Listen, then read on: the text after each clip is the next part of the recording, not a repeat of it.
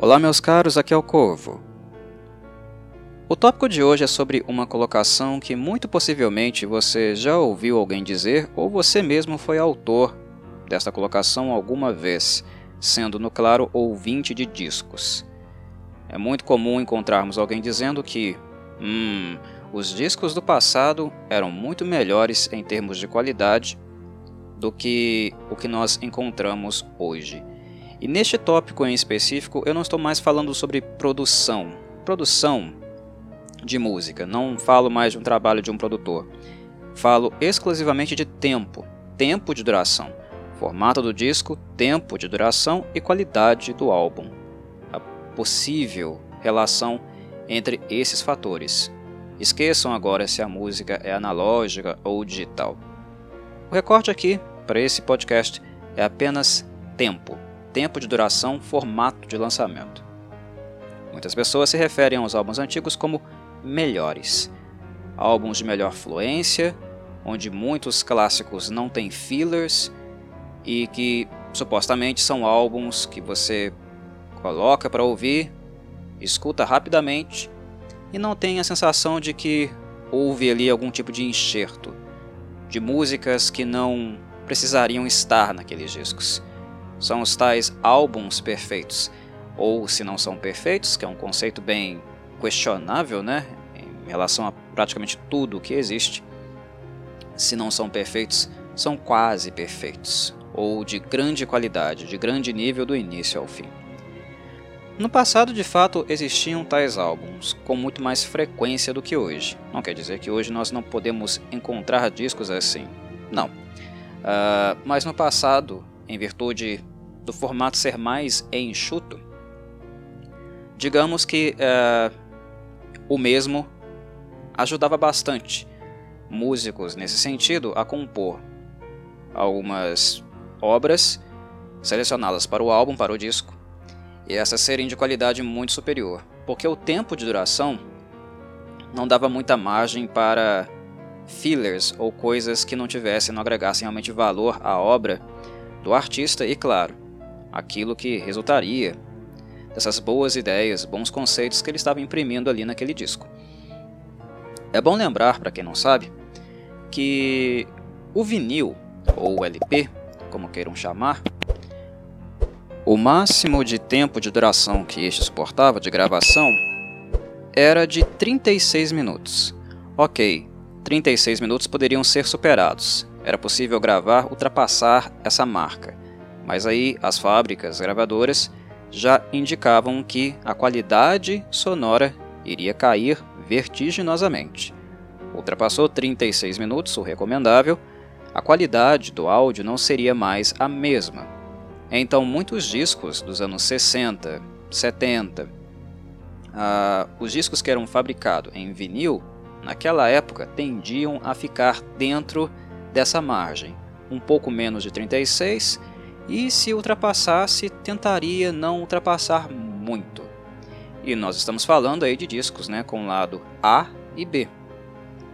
Era necessário in inverter o disco na, naquela época para poder ouvir música. E até hoje, porque vinil é algo que ainda é comercializado né, em larga escala e acabou se tornando um mercado de colecionadores, apreciadores de música, de fato bem gourmet, porque é caro hoje consumir, comprar vinil, viver de vinil, né?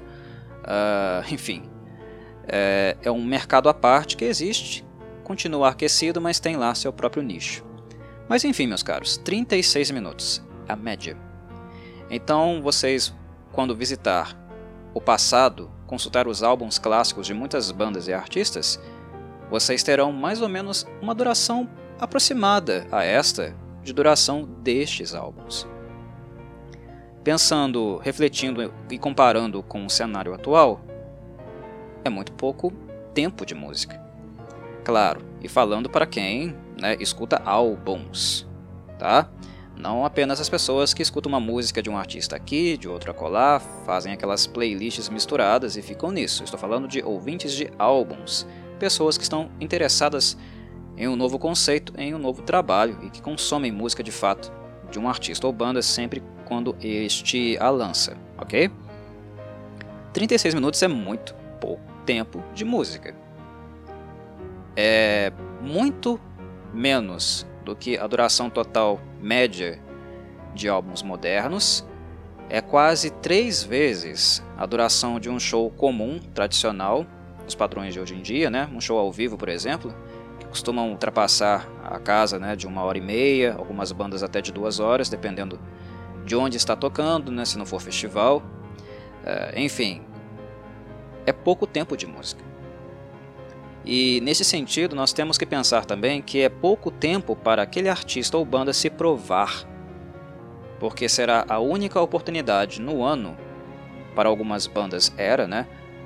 Muitas lançavam dois discos por ano, certo? Mas não necessariamente todas as bandas ou artistas tinham essa possibilidade de lançar dois discos por ano. Dependia muito do plano que a gravadora tinha uh, para uma banda artista em questão, né? O quanto o álbum anterior vendeu, se havia projeção, interesse e demanda para a nova música daqueles caras. Enfim, era uma variável que também, obviamente, envolvia questões financeiras, né? O quanto uma gravadora estava disposta a investir uh, em um artista e o quanto ela esperava lucrar com o mesmo também. Haviam estudos, progressões, né? avaliação de mercado de interesse do mesmo modo como existe hoje. Então, em alguns casos, algumas pessoas costumam dizer, né? Ah, aqueles caras lançavam um álbum pequenininho de pouco mais de meia hora por ano, quase não trabalhavam nada, né? Às vezes a banda tinha muito mais material do que foi lançado. Só que ela não podia lançar porque não dispunha do interesse, né, do dinheiro para tal, porque quem ficava responsável uh, pela distribuição das composições, das gravações, eram as gravadoras. Elas pagavam as bandas, elas, na verdade, né, redigiam contratos com uma banda, te davam um adiantamento, e grande parte, a maior parte, esmagadora parte das vendas, o lucro ficava com elas. Então eram elas que decidiam se colocariam um álbum novo no mercado ou não. Algumas bandas que estavam muito populares ou que elas vislumbrassem algum tipo de crescimento, dois álbuns por ano, em alguns casos, né, alguns raros casos, três álbuns por ano.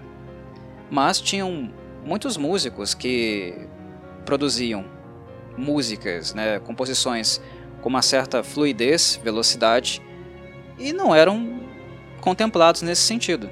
Não porque eles não queriam apresentar mais músicas, é porque a gravadora não queria. E tinham casos que eram inversos também, né? casos onde a gravadora estava pressionando uma banda, um artista para gravar mais, para compor mais, para criar mais material para ela, para alavancar vendas, um novo lançamento. E o músico em si estava com algum tipo de bloqueio criativo, ou uh, não se tratava de compositores muito prolixos, né, ou bandas que estavam de alguma forma uh, passando por algum tipo de turbulência interna, abuso de drogas, enfim, em períodos onde elas não estavam sendo muito profissionais. Existiam casos e casos. Bandas que gravavam muito não necessariamente gravavam por querer gravar. E algumas que queriam gravar não tinham possibilidade de fazê-lo porque a gravadora não via interesse nisso, entendem? De todo modo, o álbum lançado ou não, ele teria 36 minutos ou um pouquinho mais. Era isso o tempo para se provar. Neste sentido também, daquelas jams imensas, daquelas semanas que as gravadoras uh, arcavam para as bandas em estúdios dos mais modernos, aquele tempo ali era um tempo que esperava-se que fosse bem gasto. E muitos artistas e bandas gastavam muito bem esse tempo. Eles produziam mais ideias conceitos uh, do que um total de 36 minutos de música, evidentemente. As músicas eram mais trabalhadas, lapidadas, costumavam terminar muito diferentes do seu conceito original e muita coisa sobrava, certo? Muita coisa sobrava e era boa o suficiente para estar no álbum seguinte, que seria lançado naquele ano se fosse lançado, no caso. Algumas faixas daquela época daquelas décadas uh, foram compostas na época de um álbum anterior em questão, não do seguinte, porque os lançamentos eram muito próximos, eram muito colados. E o tempo de duração, o tempo de música criada também era muito superior a este marco de pouco mais de meia hora. Era uma coisa também curiosa que acontecia. Mas por que pensar em tempo nesse sentido é importante também? Porque o nosso padrão de, com de comparação, mesmo que o CD tenha se tornado uma mídia obsoleta no que diz respeito a ouvir música, é que muitos álbuns, de certo modo, ainda continuam seguindo a padronização do tempo de duração final daquele disco digital compacto, de música digital no caso, né? Uh, compacto da Sony, o CD, né? o Compact Disc. Uh, no caso, diferente do vinil, que o recomendado era 36 minutos contínuos de gravação, o CD ele comportava 74 minutos mais ou menos. Dá para chegar até 80, né? Dá para fazer um esforcinho ali, uma força para chegar. Mas é aquela mesma história. É perigoso, não é adequado gravar mais do que 74 em média. Então, nós vemos aí, claro, né, um pouco mais do dobro do tempo disponível em um CD, né, um disco que era muito mais compacto. A tecnologia tem essa, esse traço, né?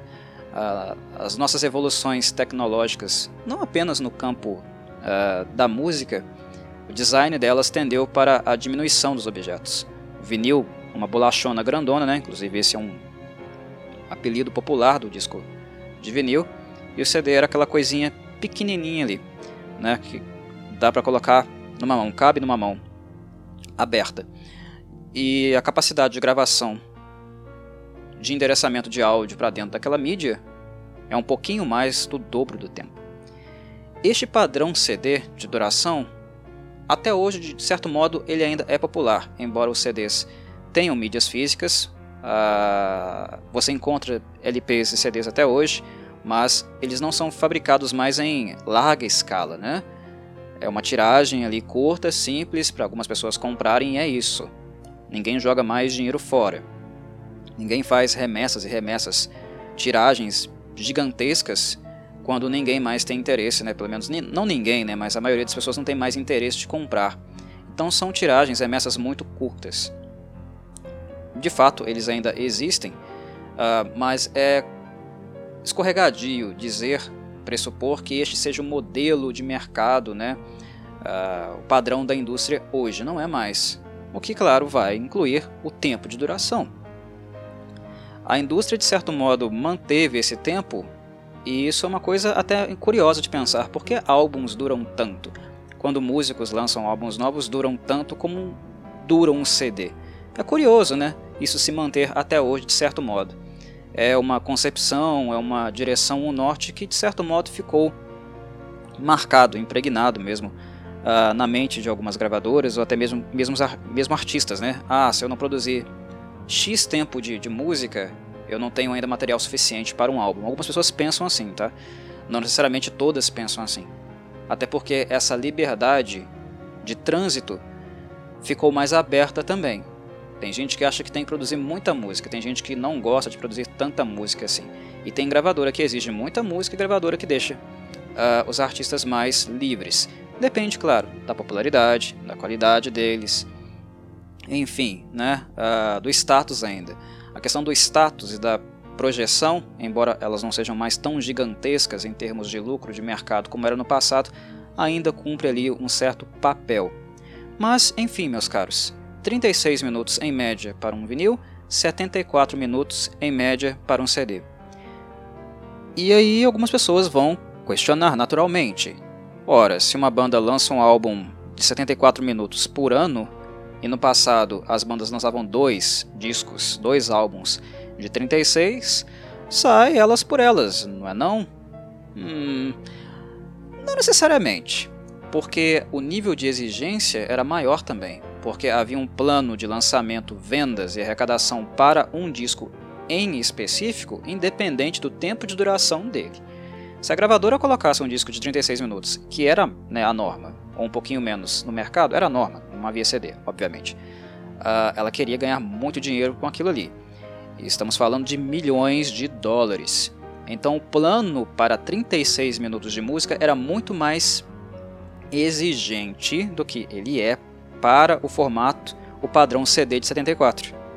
Era 36 com alta exigência, porque se com 36 a banda não se provasse, se ela não atraísse o seu público, não conquistasse o mercado e trouxesse algum rendimento para a gravadora, o vínculo entre artista e gravadora seria cindido.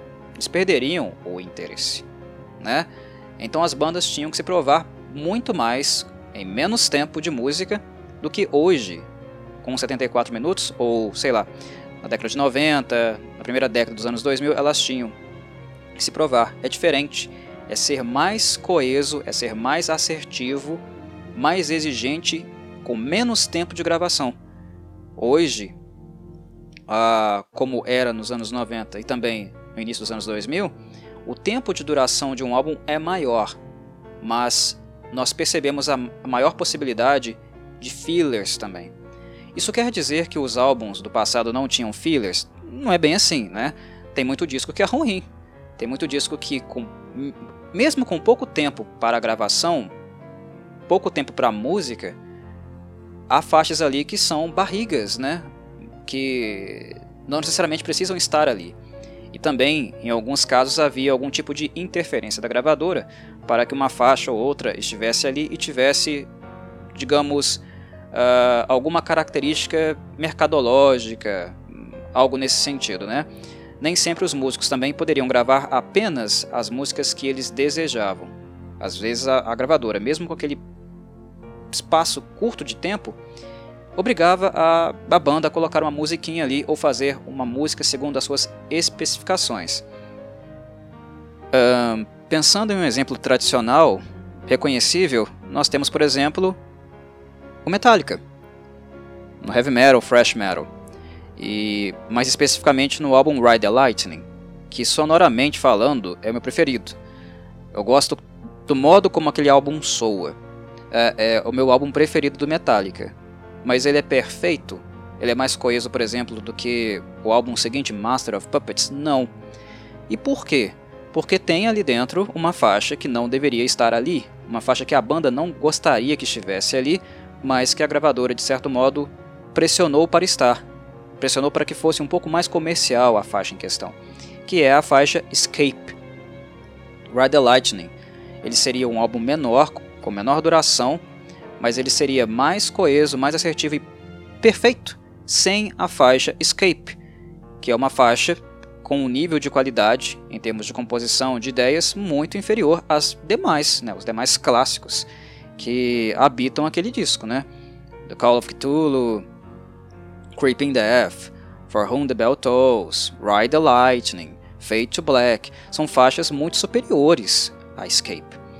Uh, e é o que impede também aquele álbum de ser perfeito, né? Porque houve aquele uh, objeto estranho ali que não necessariamente era desejo da banda de inserir ali.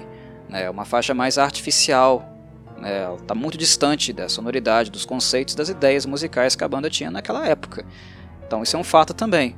Né? Às vezes álbuns não conseguiam uh, atingir aquele, aquele grau, né? aquele status de quase perfeitos, muito em virtude de interferências externas também, né?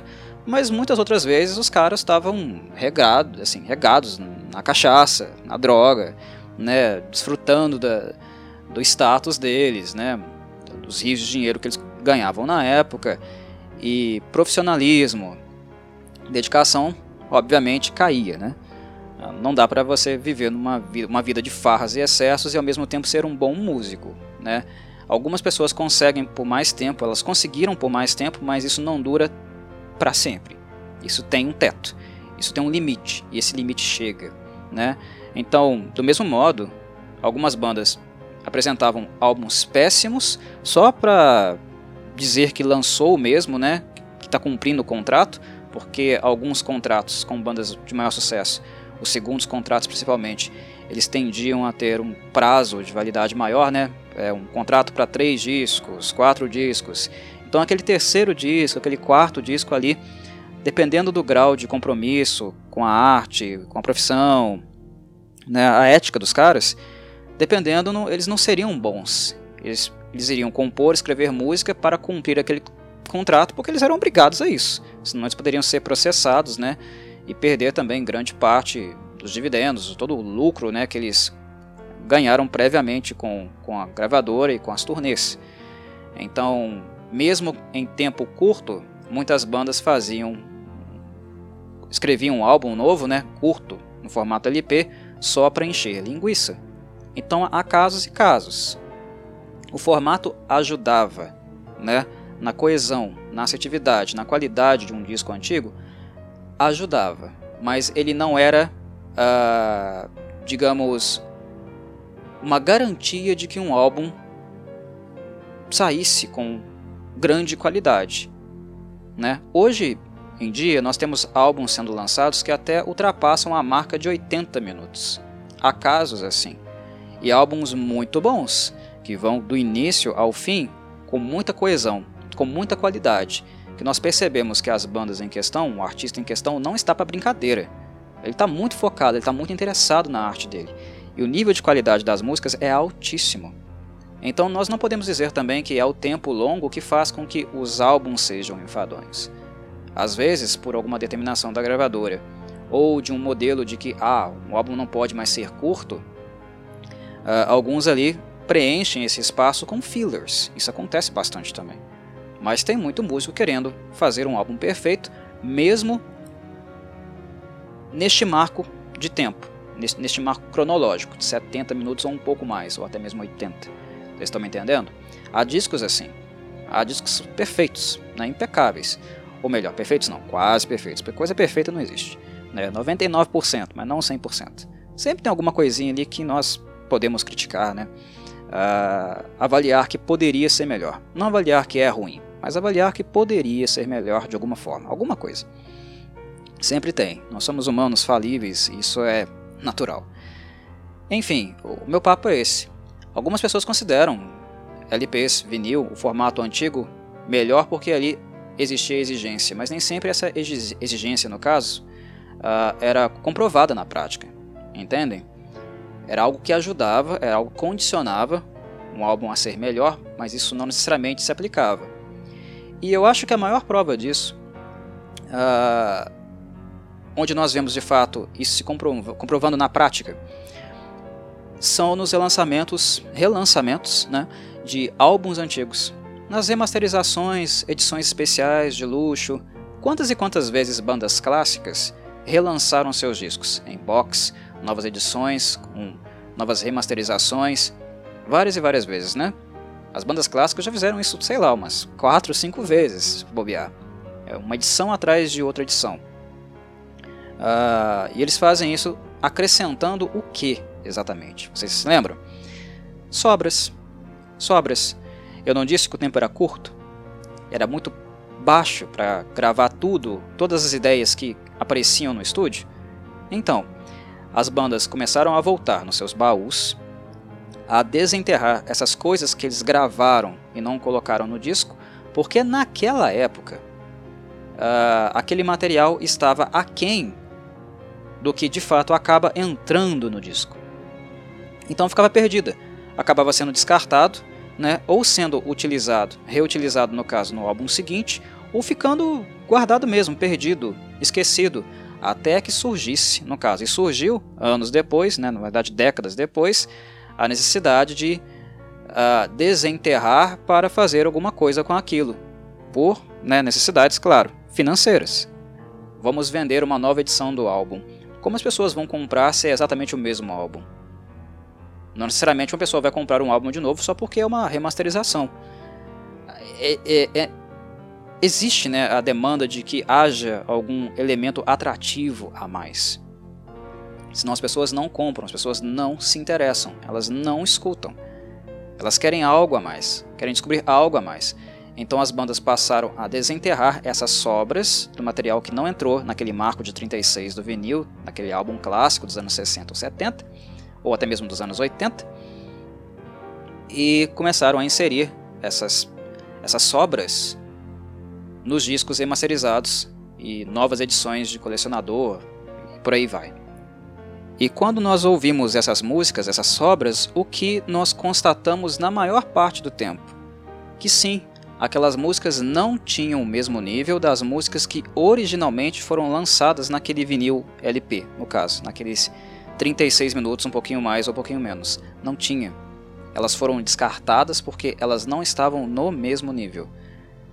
Nós percebemos isso nessas demos que saem em edições remasterizadas, né? ou até mesmo faixas que não são apenas uma demo né, mal produzida, mas que ganharam uma produção, mas que no final a banda decidiu, não, não, não tá boa.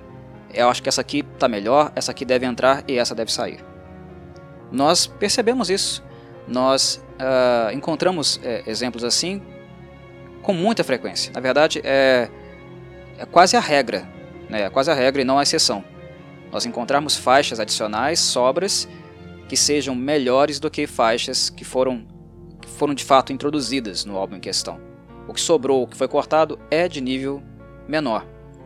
E quando a gente organiza tudo isso, quando a gente junta todas essas sobras e o tempo prolonga, né? O álbum vai para, sei lá, uh, 50 minutos, né? Ou chega a 60 minutos.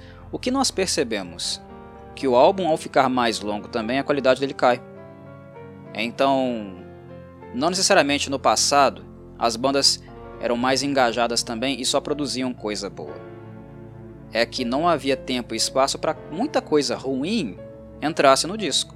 E quando um disco ficava ruim com tão pouco tempo de duração, era sinal claro, evidente, de que a banda também já estava em declínio criativo, né, artístico, enfim. Eles não estavam em um bom momento de fato. Porque se o disco é ruim, imagina então as demos daquele disco. Como material possivelmente era tenebroso de ruim.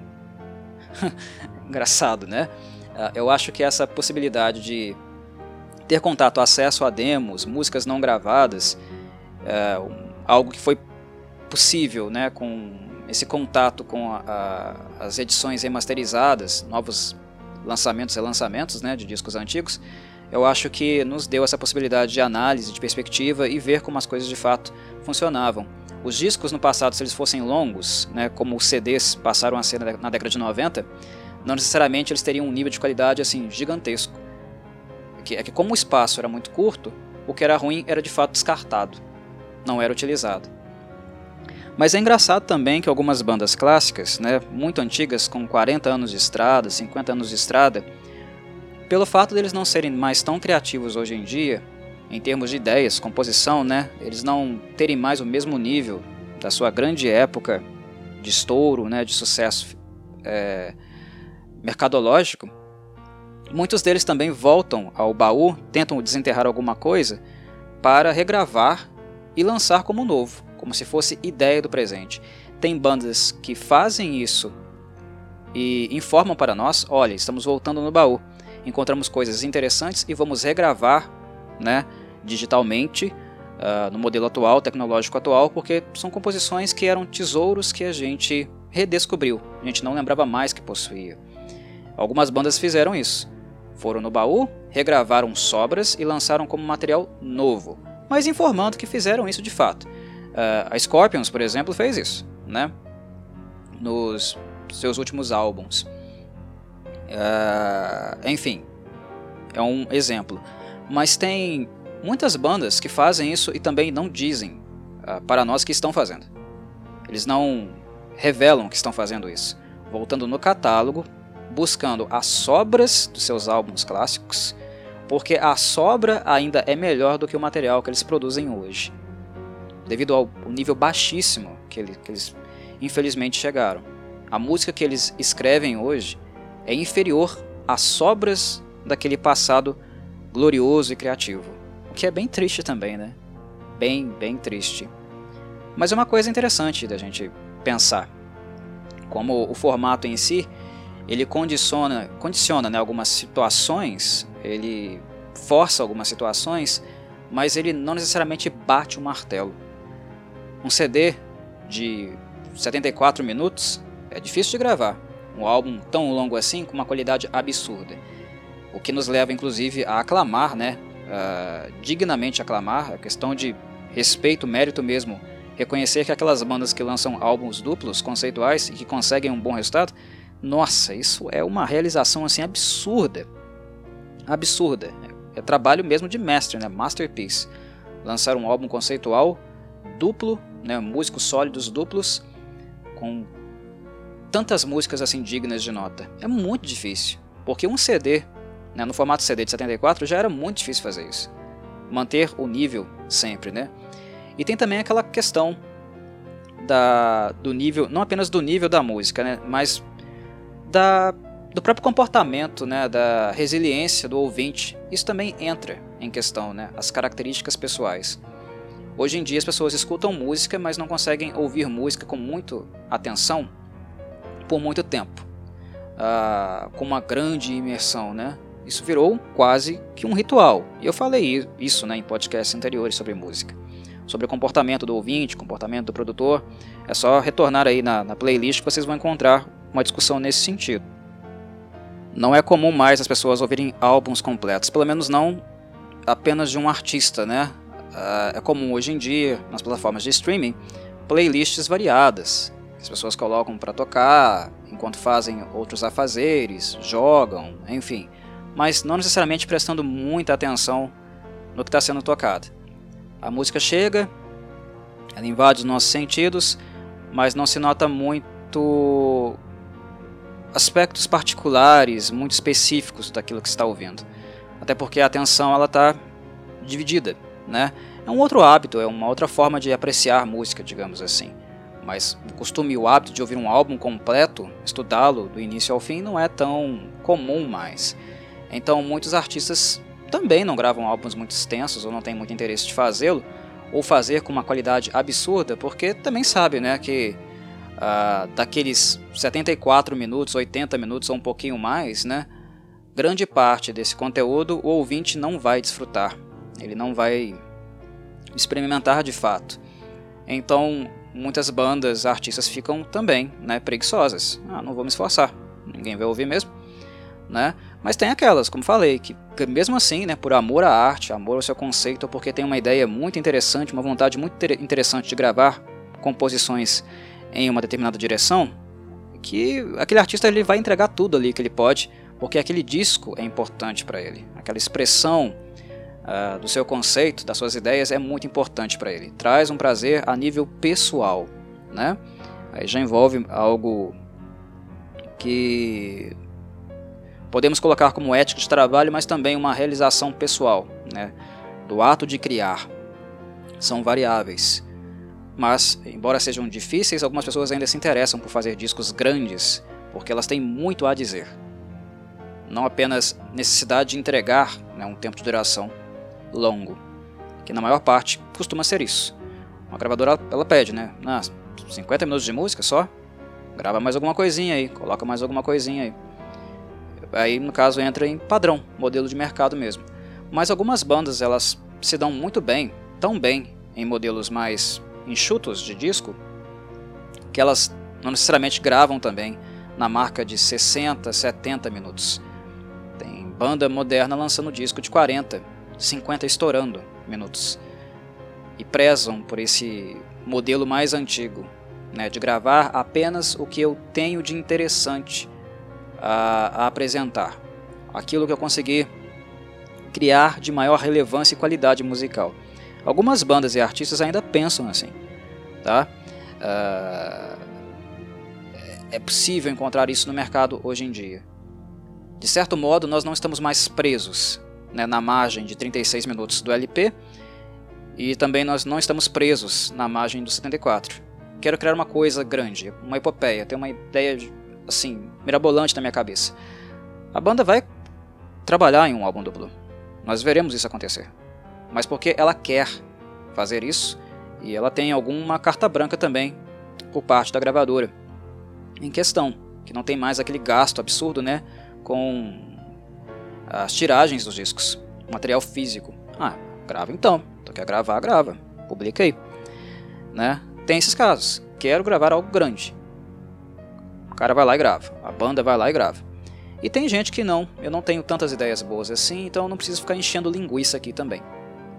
é, essas músicas aqui elas não se encaixam, vou fazer um corte, vou selecionar apenas aquelas de meu maior interesse e vou lançar um disco curto.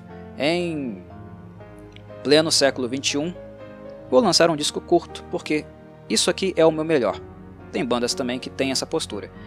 E essa postura para mim é melhor, tá? Ah, como ouvinte é a que mais me agrada. É dizer o que se tem a dizer, mas o que de melhor se tem a dizer.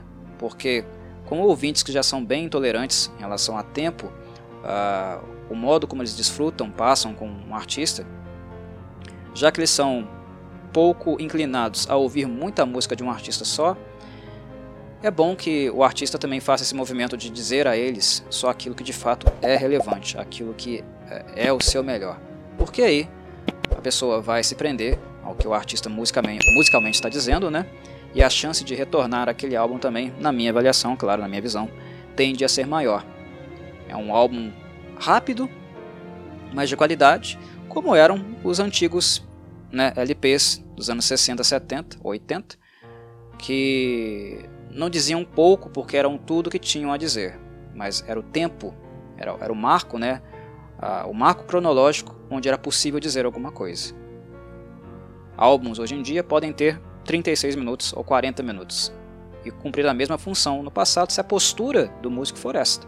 E claro, se a ele né, for permitido fazer isso. Algumas bandas e músicos têm essa permissão, outras gravadoras não admitem. Né? Se não ter tempo X, marco X de música, eu não lanço isso aqui, eu não publico isso aqui. Então, há casos e há casos. Né? uh, o interessante é que o mercado hoje tem tanto artista independente que o artista em si ele decide se ele vai lançar ou não, né? O, o quanto tempo de música ele vai lançar. O mercado japonês é um exemplo muito bom nesse sentido. Muitas bandas, artistas japoneses que se autoproduzem, fazem tudo, né? Ah, eles decidem quantas músicas vão lançar, quais vão lançar, em que momento vão lançar, né? Se vai ter single, se não vai ter, se vai ter algum EP, né? Um extended play. Uh, mas enfim, isso ficou um pouco mais móvel, mais flexível e os músicos, de maneira em geral, não são tão assim escravos do formato como eram no passado. Embora a minha fala, tudo o que eu mencionei aqui ainda aponta para um certo condicionamento dos antigos meios, das antigas formas, no modo de se publicar música e o tempo de duração dessa música também. Né? Ainda tem vestígios, não foi uma coisa que foi completamente separada, assim, digamos. Né? Não, foi, não houve um rompimento total entre a forma e o tempo da forma com o modo como nós, nós lançamos música hoje em dia. Há mais liberdade, há mais pluralidade nesse sentido, né? mas não necessariamente uma separação completa. Eu acho que estamos ainda nas vias de fato. Ainda terá modificações, mudanças uh, nos próximos anos e décadas, talvez. Eu acho, penso que nós veremos em algum momento uh, maiores diferenciações. Certo? Uh, mas enfim, esse foi o papo uh, de hoje, musical, era o que eu tinha para dizer. Disse, agradeço aqueles que me ouviram até aqui e, como sempre, deixo meu terno abraço e saudações corvides.